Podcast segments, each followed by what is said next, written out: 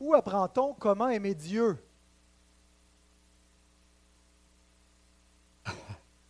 On se réveillait, hein, ça a veillé tard hier pour ouvrir les cadeaux. Où est-ce qu'on apprend comment aimer Dieu? Oui, Baptiste. Dans la Bible seulement. Parce que le but, ce que Dieu veut, c'est de nous apprendre comment l'aimer. Maintenant, où est-ce qu'on va apprendre ça? Ben, la parole de Dieu nous donne tout ce qui est nécessaire à savoir comment aimer Dieu. Est-ce qu'il manque quelque chose à la parole de Dieu pour qu'on sache comment aimer Dieu? Est-ce qu'il manque quelque chose? Est-ce qu'il faut compléter la Bible? Est-ce qu'il manque un chapitre à la Bible? Ah, il ne manque rien. Hein. Les enfants, la Bible est complète. La Bible est suffisante. On croit à la suffisance de la parole de Dieu. Ça ne veut pas dire qu'elle nous dit tout, tout, tout, tout, tout, tout ce qu'il y a à savoir, mais tout ce que Dieu veut qu'on sache, il nous l'a révélé, puis il ne manque rien à sa révélation. Alors voilà, euh, pour terminer le dernier dimanche de l'année, les enfants, on va continuer notre catéchisme semaine prochaine, comme si, rien n'était, d'une semaine à l'autre. Alors peut-être vous vous dites que euh, ben là, ça ne marche pas mon sous-titre parce qu'on n'est plus dans l'avant, on est dans l'après. Euh, mais quand j'ai commencé cette série, c'était des sermons de l'avant. Sauf que justement, les mages sont arrivés après, sont pas arrivés avant la naissance. Alors on arrive justement à cette portion de l'évangile de Matthieu où on a les mages venus d'Orient qui viennent adorer le roi d'Israël, qui viennent lui offrir des présents. Alors même si on est après la naissance, encore aujourd'hui, le 26, on a célébré la naissance du Sauveur hier, ben, on est encore euh, correct avec ce message lié à la naissance de Christ. Mais à partir de euh, la semaine prochaine, on aura, euh, on aura terminé cette série sur Noël. Alors, dimanche dernier, on a vu ben, la naissance même du roi des rois avec l'annonciation qui a été faite à Joseph de la naissance du Sauveur. Et donc, après la naissance d'un roi, puisque c'est le fils de David qui est né, le fils attendu, ben on a dans le chapitre qui suit l'hommage qui est dû au roi. Le roi est né, mais maintenant on lui doit un hommage, et c'est ce qui nous est présenté dans le récit des mages qui viennent rendre hommage au roi des rois. J'invite à vous lever pour lire avec moi Matthieu 2, 1 à 12.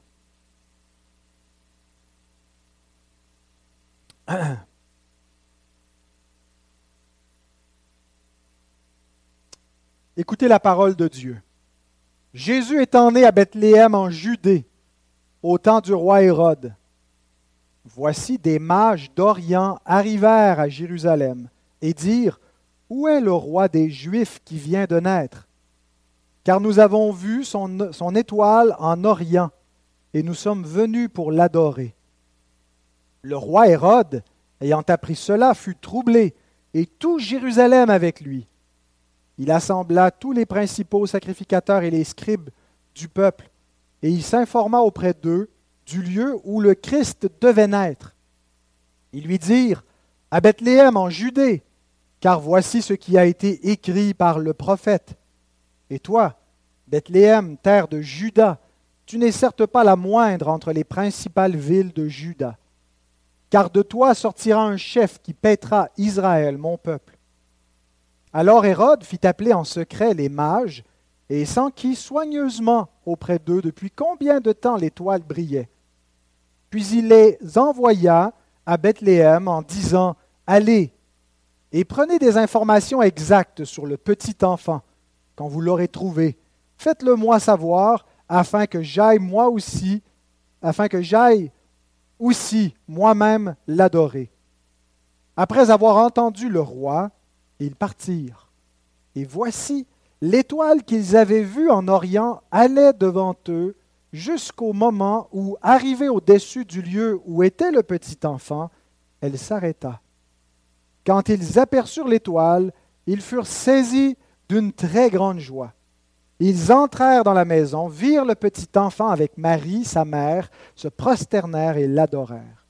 Ils ouvrirent ensuite leur trésor et lui offrirent en présent de l'or, de l'encens et de la myrrhe lui divinement averti en songe de ne pas retourner vers Hérode, ils regagnèrent leur pays par un autre chemin.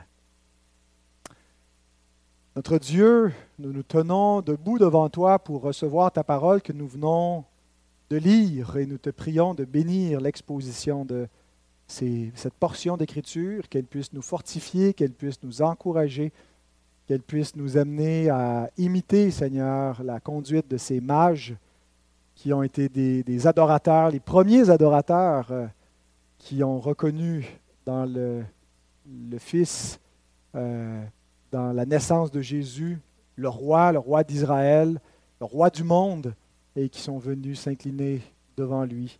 Seigneur, que nous puissions faire de même. Au nom de Jésus, Amen.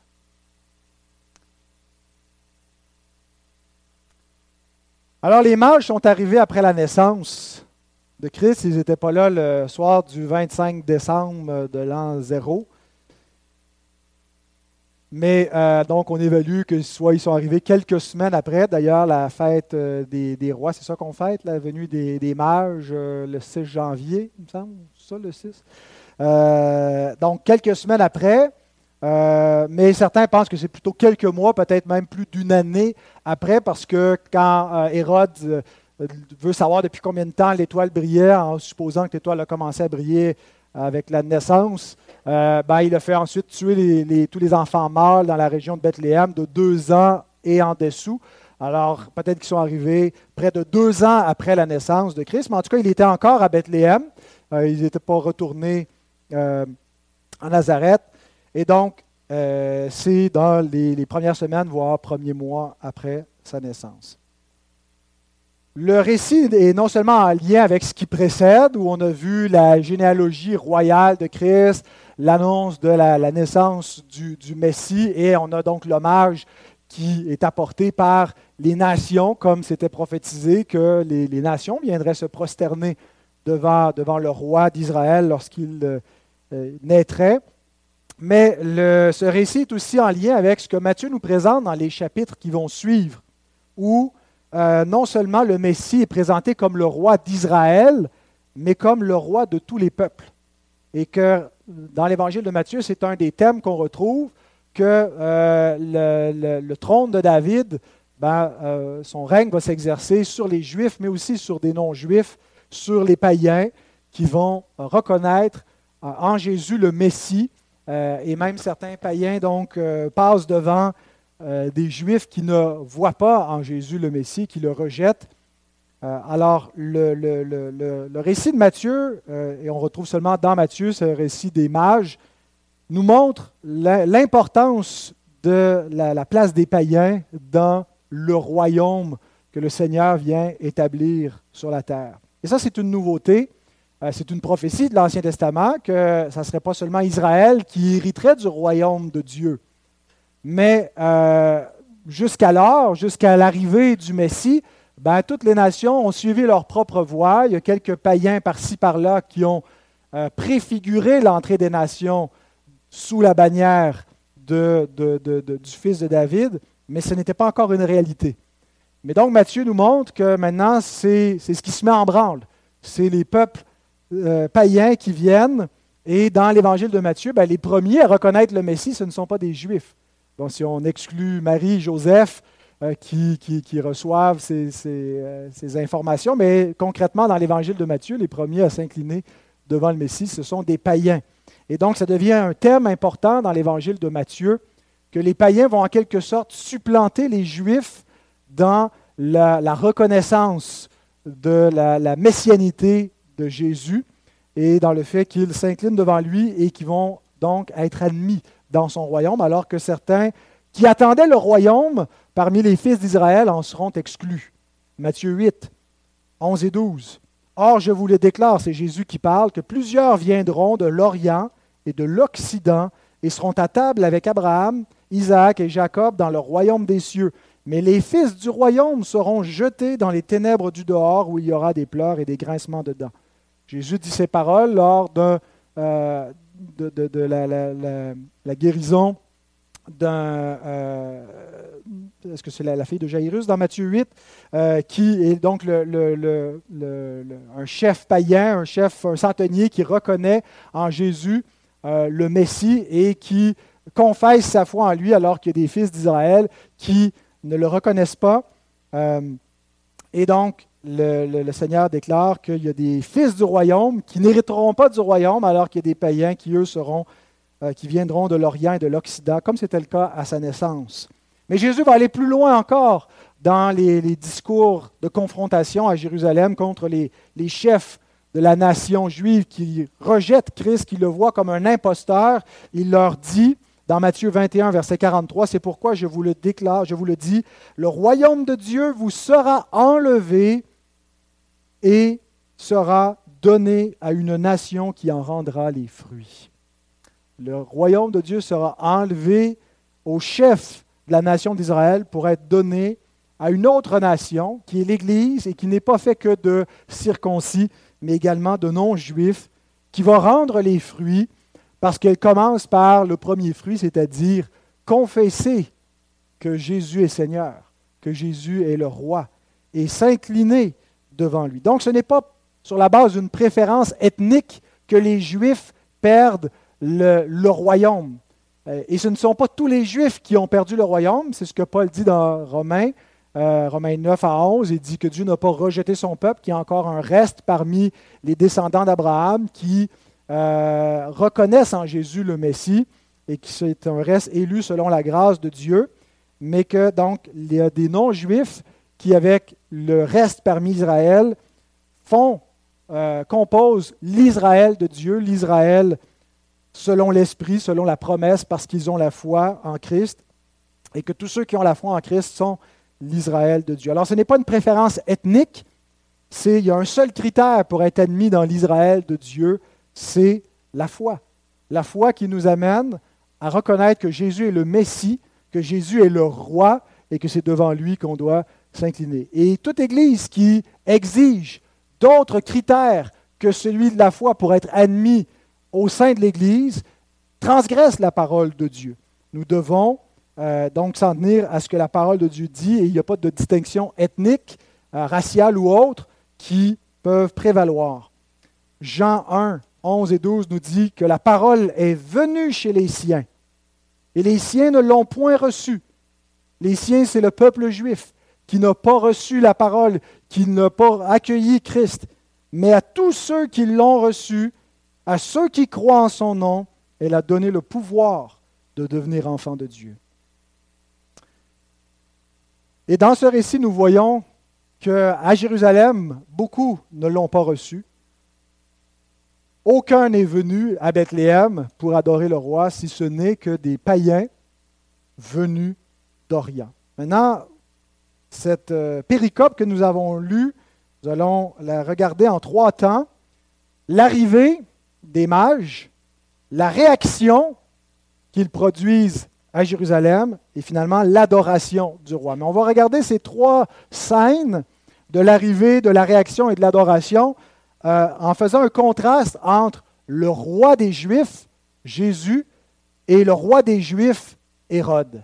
Le roi avec un R majuscule, et le roi minuscule Hérode, le vrai roi et le faux roi, en voyant le roi des Juifs recherché avec l'arrivée des mages à Jérusalem, le roi des Juifs troublé, Hérode, et le roi des Juifs adoré, Jésus à Bethléem. Matthieu commence cette péricope en nous donnant une indication quant au lieu de naissance de Jésus. Jésus étant né à Bethléem en Judée. Il ne nous donne pas plus de circonstances sur pourquoi euh, cet homme de Nazareth, Joseph, avec sa femme Marie, se trouvait à Bethléem parce que ce n'était pas leur lieu de résidence. Luc nous donne des explications. Il y a eu un recensement de toute la terre et ils devaient aller à leur lieu de naissance pour se faire recenser. Euh, et euh, donc, c'est pour ça qu'ils se sont retrouvés au moment où Marie devait accoucher à Bethléem et ils n'ont pas trouvé euh, de place à l'hôtellerie et c'est pour ça qu'ils ont euh, accouché, euh, qu'elle a accouché dans, une, dans, une, crèche, dans un lieu donc, qui n'était pas, qui était pas l'idéal, disons, et que l'enfant était placé dans une crèche pour l'accueillir à sa naissance. Bethléem, en Judée, donc la ville, on y reviendra, la ville de David. Ensuite, Matthieu nous dit qu'il y avait des mages qui étaient venus d'Orient pour euh, voir ce roi qui venait de naître. Les mages, donc, euh, c'était probablement euh, soit des Perses ou peut-être plus probablement des Babyloniens. alors, qu'est-ce que c'est que des mages? Qu'est-ce que signifie le mot? C'est quoi cette profession d'être mage dans l'Antiquité? Euh, c'était des, sages, des gens qui étaient vus comme ayant la, sagesse, la connaissance, l'instruction à l'époque, qui exerçaient souvent un rôle de prêtrise euh, et euh, ils étaient des experts dans l'astrologie. pas l'astrologie à la Jojo Savard, quelque chose de cheap, mais des, gens versés dans les, sciences des, astres et l'étude de, des phénomènes célestes euh, et qui accompagnait aussi l'interprétation de rêves. Il cherchait des, oracles et pratiques de, toutes sortes de pratiques un peu occultes, euh, un peu comme les, druides ou les sorciers parmi d'autres peuples. Euh, et généralement, cette fonction-là, elle est condamnée dans la Bible. Parmi le peuple d'Israël, dans la loi de Moïse, Deutéronome 18.10 nous dit qu'on ne retrouvera pas de devin parmi le peuple, personne qui s'exerce à ce genre de, de fonction comme ceux que faisaient les mages euh, des autres nations qui regardaient le ciel pour en tirer des pronostics et, faire de l'art divinatoire de cette façon-là. Dieu condamnait, mais ici, dans ce récit, ils sont présentés comme les fidèles. Alors, c'est probablement euh, des mages d'un autre ordre euh, et donc déjà peut-être repentis de leur approche occulte, mais qui avaient quand même une, connaissance scientifique sur la base de ce qu'on pouvait connaître par l'observation du ciel à leur époque. Combien étaient-ils? Euh, L'Écriture ne nous dit pas combien ils étaient. La tradition en retient trois parce qu'il y a trois présents qui sont offerts, l'or, la myrrhe et l'encens. Euh, et euh, la tradition leur a aussi donné des noms. Je ne sais pas d'où vient exactement cette tradition. Gaspard, Melchior et Balthazar, les trois mages venus d'Orient, mais ce n'est qu'une tradition. Euh, on peut penser qu'ils étaient peut-être plus que trois, puisque leur euh, arrivée a produit un émoi à Jérusalem, donc ça a dû être remarqué, ça devait être comme un cortège important qui est arrivé comme ça à, Jérusalem. Est-ce qu'ils étaient des rois? Parce qu'on les appelle parfois des rois mages. Encore là, c'est une tradition. Rien n'indique qu'ils étaient des, rois, à part qu'ils ont offert un cadeau royal, en quelque sorte. Et peut-être qu'ils étaient des émissaires royaux qui, un peu comme la, reine de, Saba, qui est venue de loin parce qu'elle venait entendre la, sagesse de Salomon et avait entendu parler de sa gloire. Euh, peut-être quelque chose de royal associé à leur arrivée, mais rien ne le dit exactement. Euh, si ce n'est aussi d'autres prophéties qu'on va lire un peu plus loin qui parlent de rois qui vont fléchir le genou devant le Messie. Alors c'est pour ça que certains ont associé la figure des mages à ces rois qui viennent se prosterner devant le roi des rois. Euh, maintenant, ce qu'on sait, c'est qu'ils venaient d'Orient, mais on ne sait pas exactement d'où d'Orient. Ça peut être d'Arabie, euh, ça peut être de Perse. Là, c'était le royaume perse de l'époque, ça correspondrait aujourd'hui au territoire de l'Iran ou du Pakistan ou même de l'Afghanistan. Euh, mais plus probable qu'ils venaient de Babylone, donc ce qui correspondrait à l'Irak moderne. Alors, ça, c'est donc un périple qui représente entre 1000 à 2000 kilomètres pour venir à Jérusalem. Alors, s'il venait de, ce qui serait l'équivalent de, Bagdad, euh, aujourd'hui, c'est environ 1000 kilomètres de Jérusalem à traverser les déserts pour se rendre jusqu'à Jérusalem. Maintenant, comment ont-ils su que le Messie venait de naître en Judée? Ben, ils nous le disent. Nous avons vu son étoile en Orient. Comment est-ce qu'ils ont su qu'une étoile, que ce phénomène céleste, euh, les spécialistes croient que c'était probablement plutôt quelque chose de, miracle euh, ponctuel qui s'est produit que, euh, plutôt que d'identifier ça à des phénomènes cosmologiques qu'on connaît, des comètes. c'était probablement plutôt quelque chose de, spécifique qui n'a pas laissé nécessairement de traces par la suite pour que les astronomes ultérieurs puissent observer cela. Alors, est-ce qu'il y a des prophéties bibliques pour nous parler d'une étoile qui présiderait à la naissance du Sauveur? Euh, ben, il y a une prophétie de Balaam, vous savez, ce, prophète euh, euh, qui n'était pas d'Israël, qui fait, fait, venir par Balak pour maudire Israël. dans les, les, oracles prononcés par Balaam, on lit dans Nombre 24, 17 à 19, Je le vois, mais non maintenant. Je le contemple, mais non de près un astre sort de Jacob, un sceptre s'élève d'Israël, il perce les flancs de Moab, et il abat tous les enfants de Seth. Il sera maître d'Édom, il sera maître de Séhir, ses ennemis, il sera maître de, de Séhir, ses ennemis. Israël manifeste sa force, celui qui sort de Jacob règne en souverain, il fait périr ceux qui s'échappent des villes. Alors ici, ça ne nous dit pas forcément qu'il va y avoir une étoile qui va apparaître dans le ciel. L'astre en question qui s'élève, euh, qui, était, dans une époque lointaine de, l'époque de Balaam, euh, ben je pense qu'on peut l'associer euh, au Messie et à son règne, et pas forcément à, l'étoile qui est venue, mais il y a un rapprochement, puisque Jésus lui-même est appelé l'étoile du matin l'étoile de David, donc dans deux pierres et dans Apocalypse. Euh, donc il y a l'idée de cet astre qui est le Christ lui-même qui s'élève, euh, qui, va régner. Mais il est possible qu'il y ait d'autres prophéties que nous ne possédons pas dans les Écritures et qui concernent l'apparition d'une étoile dans le ciel qui marquerait la naissance du roi d'Israël. Et entre autres, c'est possible que cette prophétie a été communiquée aux Babyloniens à l'époque où Israël a été amené captif en Babylonie, euh, donc à l'époque de la déportation euh, au sixième siècle avant la naissance du Seigneur.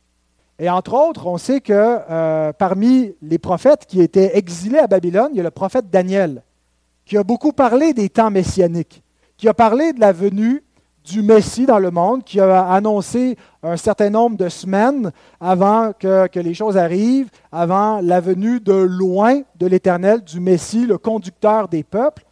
Euh, et donc, on a la prophétie de Daniel qui ne nous parle pas d'un astre qui sort, mais Daniel a pu communiquer, a pu recevoir des prophéties qui ont été communiquées euh, à ceux qui étaient sous son autorité, parce qu'on lit dans Daniel 2, 48 et 49 qu'après euh, euh, Daniel a interprété les rêves de Nebuchadnezzar, le roi éleva Daniel et lui fit de nombreux et riches présents. Il lui donna le commandement de toute la province de Babylone et l'établit chef suprême de tous les sages de Babylone. Daniel pria le roi de remettre l'intendance de la province de Babylone à Shadrach, Meshach et Abednego, et Daniel était à la cour du roi.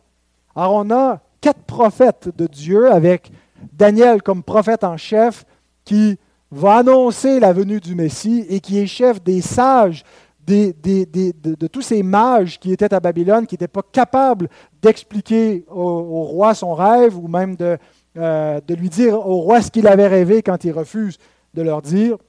Mais Daniel, donc, a reçu ces révélations, il a pu euh, en dire plus que ce qui nous est laissé dans le registre des Écritures, une prophétie laissée aux païens euh, qui, lorsqu'elle se réalise au temps du Nouveau Testament, ben, eux ont conservé cette attente-là depuis quelques siècles. Alors c'est ma supposition, euh, mais maintenant, ah, il n'y a pas de façon de l'affirmer dogmatiquement parce que l'Écriture ne nous le dit pas.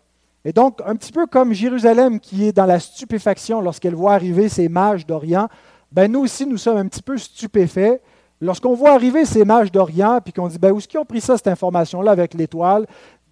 Sur quelle base? Euh, ben, on n'a pas d'autre information que ce que je vous ai rapporté. Mais le plus important, ce n'est pas qui étaient ces mages, euh, d'où exactement ils sont venus, quand est-ce qu'ils sont arrivés, ou comment ils ont su, mais plutôt le pourquoi. Pourquoi ils sont venus?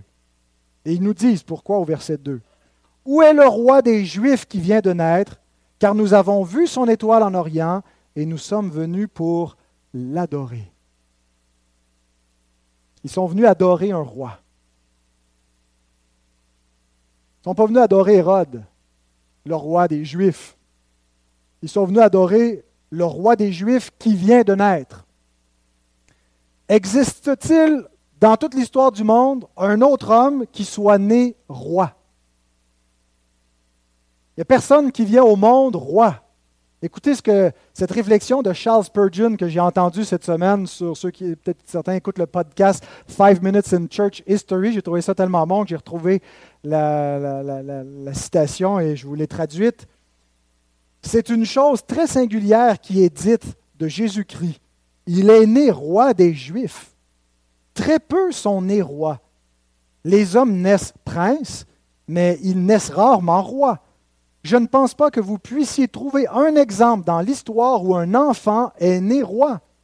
Peut-être était-il le prince de Galles et il a dû attendre un certain nombre d'années jusqu'à ce que son père meure, et ils l'ont fait roi en mettant une couronne sur sa tête et une onction sacrée et d'autres choses ridicules, mais il n'est pas né roi.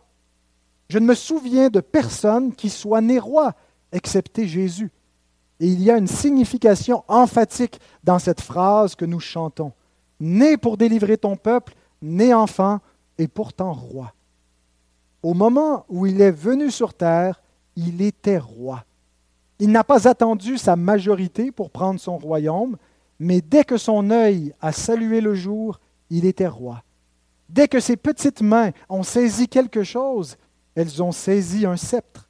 Dès que son pouls a battu et que son sang a commencé à couler, son cœur battait royalement, et son pouls avait une mesure impériale, et son sang avait un flot royal. Il est né roi. Voilà pourquoi les mages étaient prêts à se prosterner devant un nouveau-né, devant un simple enfant, fils d'un charpentier.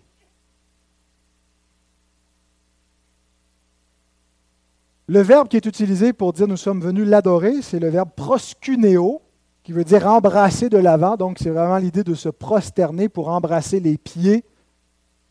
Il n'implique pas toujours l'idée d'une adoration envers une divinité, parce que ça peut être aussi une, forme de, salutation ou de soumission respectueuse envers un seigneur, un empereur, une dignité élevée. Mais c'est aussi un verbe qui est employé pour dire euh, qu'on rend un culte à quelqu'un de divin. Donc, qu'est-ce que ces mages ont compris sur l'identité de l'enfant devant lequel ils se prosternaient? Est-ce qu'ils ont compris son origine divine? Il y a une chose qui est certaine en tout cas. Ils ont compris que c'était un roi, qui est né roi. Ils ont compris que c'était leur roi. Ils se sont prosternés devant lui. Même s'ils cherchent le roi des Juifs, eux qui ne sont pas juifs sont venus se prosterner devant ce roi. Et je pense que c'est ce qui fait d'eux et c'est ce qui fait de nous de vrais juifs. Quand on se prosterne ainsi devant le roi d'Israël, Jésus. Donc ces mages nous donnent le premier signe sur trois que je vais vous communiquer dans ce message, de vrais adorateurs.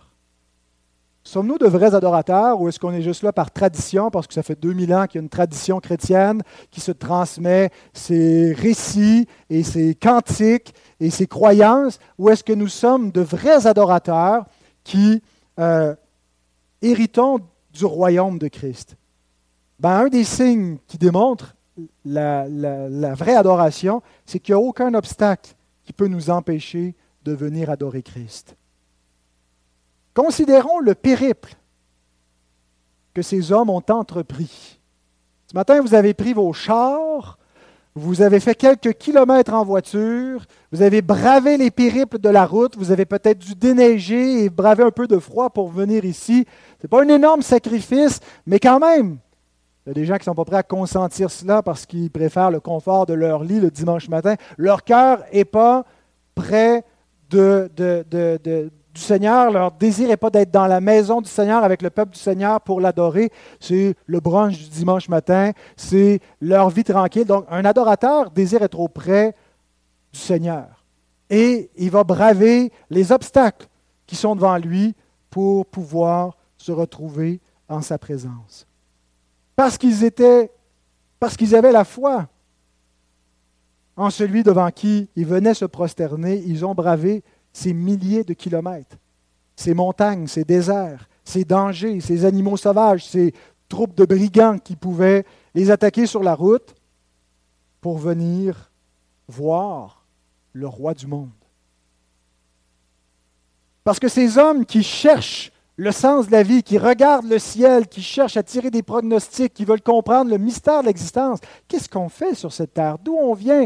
C'est quoi le sens de l'existence? Il n'y a rien d'autre qui pouvait satisfaire leur âme que de venir rencontrer celui qui était indiqué par l'étoile qu'ils ont vu en Orient. La réponse à tous les questionnements philosophiques, à tous les questionnements de sagesse, de connaissance, de savoir, de vérité, la soif qui les habitait dans leur quête, dans leur investigation, l'étoile brille dans le ciel et Dieu leur dit, la réponse est là. Et c'est ce qui se passe dans le cœur de chaque croyant. Une grâce irrésistible qui fait en sorte que l'âme ne peut pas se reposer ailleurs qu'en Christ. Et vous ne pouvez pas, vous ne pouvez plus ne pas adorer Christ. Vous ne pouvez pas trouver autre chose pour le remplacer, autre, autre explication, une autre personne, une autre explication, euh, que ce soit la science, que ce soit quoi que ce soit, qui pourrait satisfaire votre âme. La vraie foi se démontre par un cœur qui a besoin de Christ pour être assouvi et qui vient à lui, qui cherche auprès de Christ la réponse à ses questions, la solution à ses problèmes. Voilà un vrai adorateur. Et ça, c'est la grâce de Dieu, la grâce irrésistible qui nous amène à Christ. Mais voilà qu'à leur arrivée à Jérusalem, il rencontre un autre roi des Juifs, Hérode le Grand. Il y a plusieurs Hérodes dans euh, les évangiles, mais celui-ci, c'est donc le, père des autres Hérodes, Hérode le Grand, euh, qui n'est pas euh, d'origine juive et qui régnait donc pour le compte des Romains sur le peuple juif. et après sa mort, son, royaume va être divisé en, quatre. et c'est pour ça qu'on a des tétraques par la suite qui règnent, parce qu'il règne sur un quart du royaume d'Hérode. Mais donc, Hérode le Grand, euh, qui, lorsque euh, les mages arrivent à Jérusalem, sera troublé. Le roi des Juifs troublé. Après le roi des Juifs recherché, on a le roi des Juifs troublé. Alors, les mages s'en vont pas à Bethléem, ils s'en vont là où ils pensent que euh, se trouve le roi qui vient de naître, à la capitale. J'imagine que dans leur voyage, ils s'imaginent qu'il est né de la famille royale. Ils connaissent peut-être pas qui est la famille royale, ils ne savent pas qui est Hérode le Grand, mais ils se disent, il faut aller à la capitale de la Judée, euh, au palais royal. C'est là que vient de naître le roi. Mais ils arrivent dans une ville qui n'est pas en fête une ville qui n'est pas en train de célébrer la naissance du Messie. Hein, c'est comme si eux, ils, doivent se dire en rentrant dans la ville, on a manqué le party, on a manqué la, fête est finie, il n'y a personne qui célèbre, il n'y a même personne en fait qui sait que le roi qui vient, euh, le, Messie vient de naître. Et là, il y a déjà une épreuve à leur foi qui peut mettre des doutes dans leur, attente, euh, qui, qui peut les amener à questionner est-ce qu'on s'est trompé? Est-ce que les prophéties étaient fausses? Est-ce qu'on s'est gouré, quoi? De la même façon que les croyants qui croient en Christ ne verront pas tous les hommes avoir la même foi que eux. Et certains vont contester cette foi-là, certains vont questionner, certains vont s'opposer. Donc une épreuve de la foi en commençant. Voici donc la réaction à laquelle ils sont confrontés lorsqu'ils arrivent à Jérusalem. Verset 3. Le roi Hérode, ayant appris cela, fut troublé et tout Jérusalem avec lui. Le verbe troubler, c'est le verbe tarasso, qui veut dire remuer quelque chose physiquement, le troubler, ou trouble intérieur. Et on voit le même verbe être utilisé dans Matthieu 14, 26, lorsque les disciples sont dans la barque et qui croient voir un fantôme marcher sur l'eau, et ils sont profondément troublés et ils crient dans leur trouble parce qu'ils sont remués intérieurement. Alors, c'est de, grands troubles. Hein, si Hérode avait une petite vie euh, tranquille, où il ne sent pas que son règne est menacé, au moment où il voit ces mages arriver, il est profondément remué intérieurement et là, la chienne le pogne, si vous me passez l'expression. Pourquoi? Pourquoi était-il troublé? C'est une bonne nouvelle. Le Messie vient de naître. Ben, il est troublé parce que c'est lui le roi des Juifs. Et qu'il y a des visiteurs venus d'Orient qui lui demandent Où est le roi des Juifs qui vient de naître ben, Il y a un seul roi des Juifs, c'est moi. Et leur question, c'est un peu un, une confrontation à l'autorité d'Hérode, comme l'affirmation des premiers chrétiens sera une confrontation aux visées euh, impériales, totalitaires de, de l'empereur romain quand il croit que César est Seigneur et que les chrétiens disent non, Christ est Seigneur. Donc, il est dérangé parce que c'est lui le roi des Juifs et qu'on en cherche un autre que lui. Et comme Saül avec David, Hérode aussi voudra tuer le Messie. Saül était dérangé par David, était troublé par David parce que David avait reçu l'onction et David devait régner et Saül voulait se débarrasser de David. Il ne voulait pas une menace à son trône et David, comme Christ, ne va pas essayer d'usurper par la force, mais en s'attendant à Dieu, en s'humiliant et en faisant la volonté de l'Éternel, obtiendra le trône par l'obéissance. Mais Jésus, d'une autre façon, parce qu'il n'est pas venu euh, régner de la même façon que les hommes l'attendaient. Et donc, c'est aussi pour cela qu'on voit dans le chapitre précédent que Jésus a besoin d'un Père humain. La raison principale, c'est que Joseph devait lui transférer son titre de fils de David, mais aussi parce que Dieu savait que le Messie aurait des ennemis dans le monde, que certains voudraient sa peau, voudraient le faire mourir. Et donc Dieu lui a donné un père pour le protéger. Et donc Joseph va assurer la protection de l'enfant Jésus, va, se retirer avec sa famille en Égypte jusqu'à ce que ceux qui en veulent à sa vie soient morts et qu'il puisse revenir euh, euh, en, Israël. Et donc, mais maintenant, pourquoi? On comprend pourquoi euh, Hérode est troublé, mais pourquoi Jérusalem aussi est troublé avec Hérode? D'une part, probablement parce que Jérusalem connaissait les folies meurtrières qui pouvaient animer Hérode, qui a assassiné une de ses épouses dans, sa, folie de croire que, des gens pouvaient comploter contre lui, fait mourir un de ses fils également, et donc craignait quel genre de réaction pourrait avoir ce roi sanguinaire s'il craignait que son trône pouvait être déstabilisé. Et on va voir que euh, leurs craintes ne sont pas complètement infondées, puisque dans les versets qui vont suivre, Hérode va faire mourir tous les enfants euh, de, deux ans et, euh, moins dans la région de Bethléem et jusqu'à fendre le, le, ventre des femmes enceintes. Mais donc, on voit aussi que Jérusalem n'est pas prête à accueillir le vrai roi des Juifs, n'est pas prête à, être solidaire avec Christ, à souffrir avec Christ. Euh, il va préférer un faux roi, un usurpateur. Lorsque le, Pilate offrira à, Jérusalem d'épargner Jésus, euh, le roi des Juifs, ils vont dire, nous n'avons d'autre roi que César. Et dans l'évangile de Matthieu, Jérusalem nous est présenté comme apostate comme infidèle, comme s'étant rangé du côté du monde, du côté de ceux qui se sont ligués contre l'Éternel et son oint. Euh, Pilate et Hérode, l'autre Hérode, euh, qui sera là non pas à la naissance mais à la mort de Christ qui va se liguer avec euh, Pilate pour faire mourir le Messie, ben, Jérusalem sera solidaire de cela. Donc, Jérusalem n'est pas vue comme la cité qui se réjouit, la cité fidèle qui attend la naissance du Messie, mais celle qui est troublée par la venue du Messie.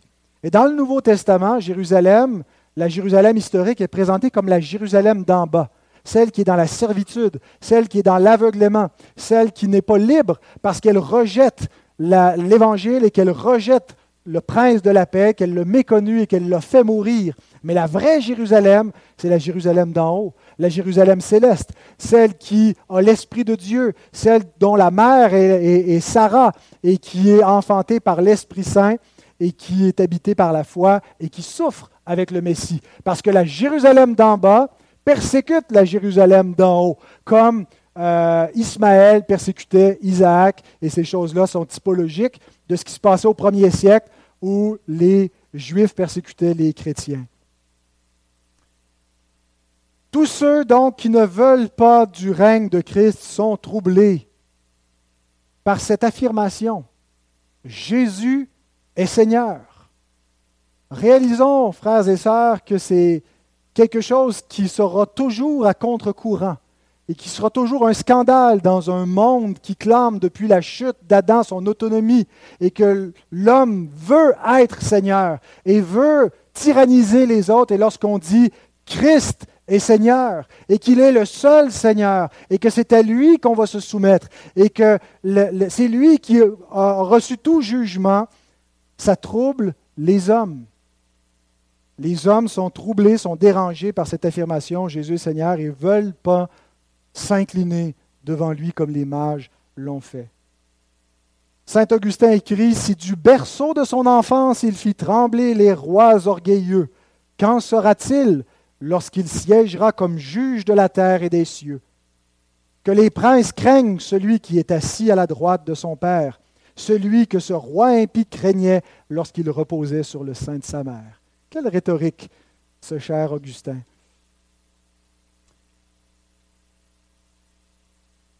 Donc, cet enfant qui est né roi fait déjà trembler les rois de la terre. Hérode veut donc savoir où est-ce que le Messie vient de naître. Il se fait renseigner secrètement. Ben, au début, ce n'est pas secret. Il, demande plutôt aux, euh, scribes de Jérusalem de lui dire. Et euh, donc, les scribes, les docteurs de la loi, lui euh, expliquent que c'est à, Bethléem, Matthieu 2, 4 à 6. Il assembla tous les principaux sacrificateurs et les scribes du peuple, et il s'informa auprès d'eux du lieu où le Christ devait naître. Ils lui dirent, à Bethléem en Judée, car voici ce qui a été écrit par le prophète. Et toi, Bethléem, terre de Juda, tu n'es certes pas la moindre entre les principales villes de Juda, car de toi sortira un chef qui paîtra Israël, mon peuple. Alors parfois, Matthieu nous dit quel prophète il cite, parfois il dit simplement un prophète, mais euh, c'est le prophète Michée au chapitre 5, verset 2, qui nous dit que c'est à Bethléem, de Bethléem, que devait naître le, Messie, le conducteur d'Israël. C'était quelque chose qui était assez bien connu, une, attente, une croyance euh, parmi le peuple juif. Euh, et euh, ça sera donc cité à certains moments lorsque euh, le peuple se questionne d'où il est celui-ci, Jésus de Nazareth. Mais pourtant, donc, il est né à Bethléem. donc, tout de suite, on peut noter qu'il est possible d'avoir une connaissance juste des Écritures sans avoir la foi dans le juste des Écritures, le Christ. Et c'est le cas de ces sacrificateurs et de ces scribes qui comprennent où le Messie doit naître. Mais lorsqu'ils ont toutes les évidences et que Jésus accomplit toutes les Écritures, bien, s'endurcissent et ne veulent pas le reconnaître. Donc, on peut connaître les Écritures sans véritablement connaître Christ. Puis Hérode croit qu'il, que s'il ne peut pas empêcher le Messie de naître, pourra peut-être l'empêcher de régner. Alors, euh, versets 7 et 8, il les fit il fit appeler en secret les mages et s'enquit soigneusement auprès d'eux depuis combien de temps l'étoile brillait? Puis il les envoya à Bethléem en disant Allez prenez des informations exactes sur le petit enfant. Quand vous l'aurez trouvé, faites-le moi savoir afin que j'aille que j'aille aussi moi-même l'adorer. Alors Hérode fait venir secrètement les mages. On voit tout de suite sa ruse. Il prépare un plan. Il ne veut pas que les choses s'ébruitent trop. Il ne voudrait surtout pas que euh, euh, le peuple commence à proclamer que le Messie est né et croire en, ce Messie qui a encore une origine obscure. Il espère pouvoir mettre en œuvre un plan où ben, on va se débarrasser de cet enfant roi rapidement. il prend des renseignements passés, depuis combien de temps l'étoile brille, et il s'assure d'obtenir des renseignements futurs. Allez, puis quand vous l'aurez trouvé, vous viendrez me le dire. Donc Hérode, qui est animé d'une folie meurtrière, qui dans sa folie s'imagine pouvoir déjouer les plans de Dieu, caractérise la folie des hommes qui refusent de s'incliner devant Christ, qui pensent qu'il y a une solution, qui pourront déjouer les plans de Dieu, qui pourront passer le jugement de Dieu sans se prosterner devant le roi que Dieu donne aux hommes. Il n'y a personne qui va échapper au règne de Christ. Tout genou fléchira devant lui. Toute langue va confesser. Et les hommes qui refusent de le faire ça sera leur propre ruine. Ils prennent la voie d'Hérode en agissant ainsi. Ils ne veulent pas reconnaître la seigneurie de Jésus. Alors voilà pour le roi troublé. Maintenant, nous avons le roi des Juifs adoré dans la dernière scène, versets 9 à 12. Après avoir entendu le roi, ils partirent.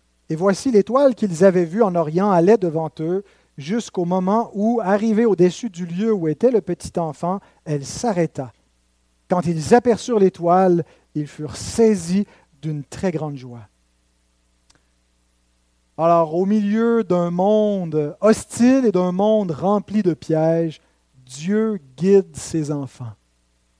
Dieu s'assure qu'il y ait suffisamment de lumière, suffisamment de, clarté pour que ses enfants, ses élus puissent se rendre jusqu'à Christ, puissent trouver un chemin pour le servir fidèlement. Et donc, c'est ce que Dieu fait avec ses mages, il les conduit jusqu'à son Fils. Et on a ici un deuxième signe des vrais adorateurs. Quand ils aperçurent l'étoile, ils furent saisis d'une très grande joie.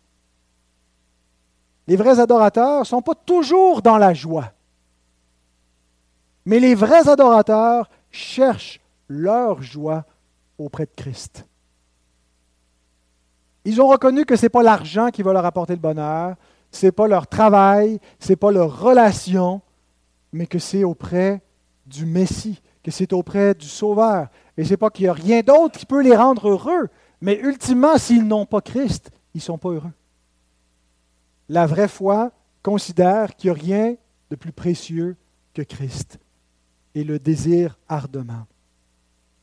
Alors l'étoile les conduit à Bethléem, là où David est né. Le fils de David devait naître, le chef d'Israël. Cette ville s'appelle Bethléem. Vous savez qu'en hébreu, Bethléem veut dire la maison du pain. Alors celui qui est le pain vivant descendu du ciel naît là, là où son père David est né. Mais voici ce qu'ils trouvent, ces mages, lorsqu'ils arrivent au lieu où se trouvait Jésus.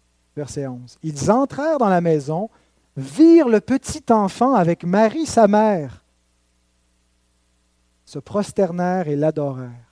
Ils ouvrirent ensuite leur trésor et lui offrirent en présent de l'or, de l'encens et de la myrrhe. Quel contraste avec probablement les attentes qu'ils avaient en s'en venant à Jérusalem. Ils arrivent à la capitale, ils arrivent au palais royal. On n'entre pas comme on veut au palais royal. Ils ont eu une audience devant Hérode. Il y a des gardes qui gardent le palais du roi. Ils s'en viennent pour adorer le roi des Juifs, qui est le roi du monde, celui qui vient au monde, roi.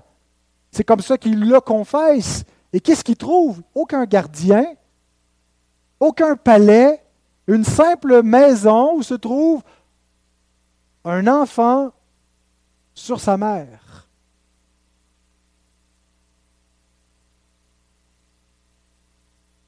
Voilà un règne et une gloire qui ne sont perceptibles qu'à l'œil de la foi. Dieu a caché la gloire de son Messie de cette façon-là. Il n'a pas voulu que Christ entre dans le monde avec tambour et trompette, en tout cas pas les tambours et trompettes des hommes. Il a fait faire une acclamation céleste par des anges, il a envoyé des adorateurs qui étaient des bergers et des étrangers venus de loin, mais pas le faste de la gloire des hommes. Jésus a paru comme un simple homme. Et il va souffrir comme un simple homme, il va être rejeté comme un simple homme, il va être mis à mort comme un criminel. Et en cela, il va conquérir le monde. Il va renverser la puissance du diable. Il va établir sa domination et son règne en venant comme un serviteur. Dieu renverse les attentes des hommes, parce que la gloire des hommes est une folie aux yeux de Dieu. C'est quelque chose de faible, quelque chose que Dieu répugne. Et ce que les hommes répugnent, c'est ce que Dieu estime. J'ai apprécié ce paragraphe de J.C. Rowell qui commente en écrivant Ces mages crurent en Christ alors qu'ils ne l'avaient jamais vu. Ils n'ont pas vu Christ. Ils ont des prophéties de lui. Ils ont une étoile qu'ils ont vue. Et avant de l'avoir vu, ils ont cru comme nous qui, sans l'avoir vu, croyons en lui. Sur la base de ce qui nous a été dit, parce que la foi vient de ce qu'on entend et ce qu'on entend vient de la parole du Christ. Donc ces mages crurent en Christ alors qu'ils ne l'avaient jamais vu. Mais ce n'est pas tout. Ils crurent en lui même lorsque les scribes et les pharisiens ne crurent point. Ils arrivent chez les siens et les siens ne l'ont point reçu, n'ont point cru en lui. Mais ils ont continué de croire. Mais ce n'est pas tout encore. Ils crurent en lui lorsqu'ils le virent comme un petit enfant sur les genoux de Marie et l'adorèrent comme un roi. Ils ne se sont pas dit, ça ne doit pas être ici, on s'est trompé d'adresse. Ça ne peut pas être lui, le roi des rois. Un enfant, il n'y a, pas, a pas de gardien, il n'y a, a rien, il n'y a pas de. Il a rien de glorieux, il y a un simple enfant assis sur sa mère. Mais ils se sont prosternés et ils l'ont adoré comme roi. il s'agit du point culminant de leur foi. Ils ne virent aucun miracle pour les convaincre. Ils n'entendirent aucun enseignement pour les persuader. Ils ne virent aucun signe de divinité ou de grandeur pour les étonner. Ils ne virent rien d'autre qu'un enfant nouveau-né. Ils crurent qu'ils voyaient le divin Sauveur du monde. Ils se prosternèrent et l'adorèrent. L'œil de la foi, la foi que Dieu donne pour discerner en Christ le Fils de Dieu, le Roi des rois, le Sauveur du monde. Notez qu'ils ne se sont pas prosternés devant Hérode, qu'ils n'ont pas apporté de présent à Hérode, uniquement pour Christ. Leur adoration est accompagnée d'offrandes. Ils ouvrirent ensuite leur trésor et ils nous donnent ainsi le troisième signe des vrais adorateurs. Ils ne viennent pas que pour recevoir, mais pour offrir. Matin, si vous êtes un vrai adorateur, vous n'êtes pas venu simplement recevoir, mais vous êtes venu offrir vos cœurs. Vous êtes venu apporter des offrandes dans la maison de Dieu.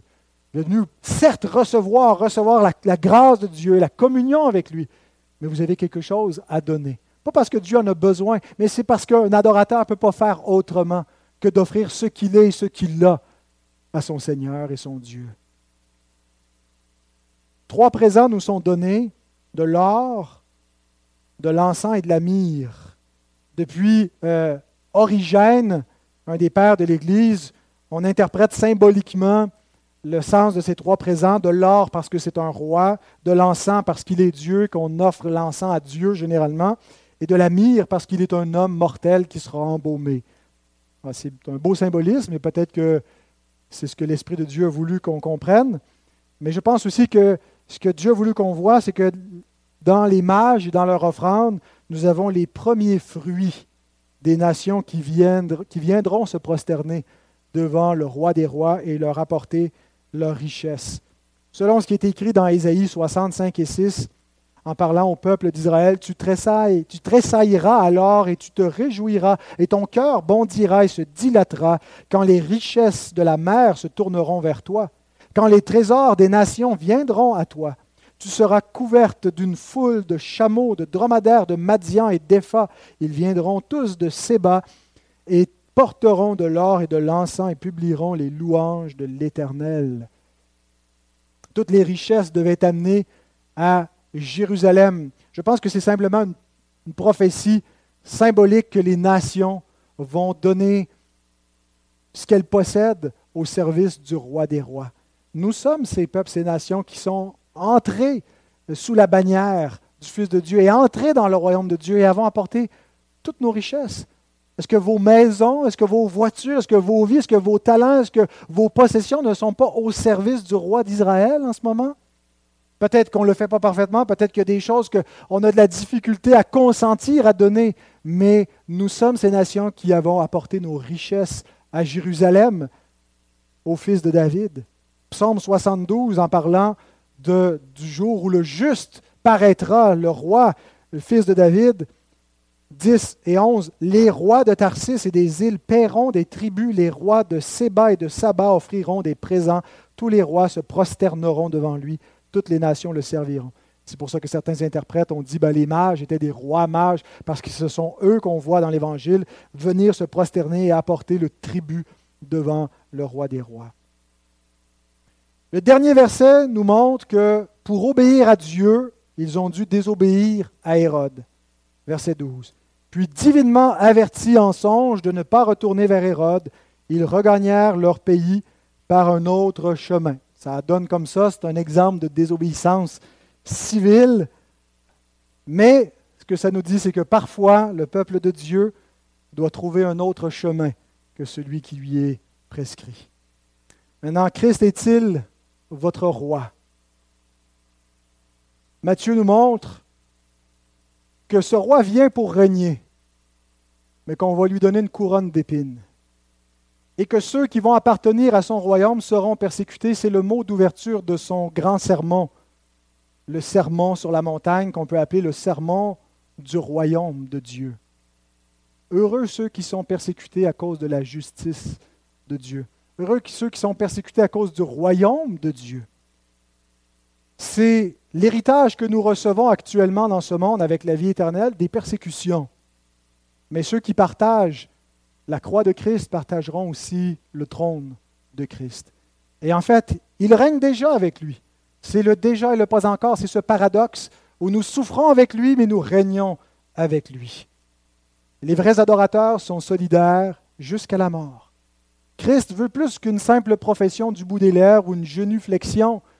Ces, ces mages ont fait plus que simplement symboliquement se prosterner. On peut se prosterner devant un homme, devant une royauté ou une dignité, tout en le maudissant dans notre cœur, tout en refusant son autorité. Mais Christ veut véritablement conquérir notre cœur. Il veut régner sur nos vies. Et je termine avec cette citation et cette prière de Charles Spurgeon. Quelqu'un dira peut-être, j'ai professé sa religion et je suis son disciple. Mais règne-t-il dans votre cœur? Commande-t-il votre volonté? Guide-t-il votre jugement? Cherchez-vous toujours conseil auprès de lui dans vos difficultés? Désirez-vous l'honorer et mettre des couronnes sur son cœur? Est-il votre chef? S'il en est ainsi, vous êtes d'Israël, car il est écrit, il viendra pour être le chef d'Israël. Seigneur Jésus, tu es le chef dans le cœur de ton peuple, et tu le seras toujours. Nous ne voulons d'autre chef que toi, et nous nous soumettons à aucun autre. Nous sommes libres parce que nous sommes les serviteurs du Christ. Nous sommes en liberté parce qu'il est notre chef et nous ne connaissons ni la servitude ni l'esclavage, parce que Jésus-Christ seul est le monarque de nos cœurs. Amen.